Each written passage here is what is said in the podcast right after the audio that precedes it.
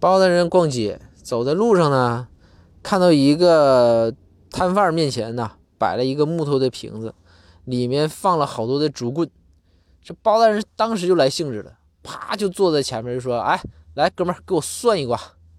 当时啊这个小贩就说说这个大人不好意思我是卖筷子的。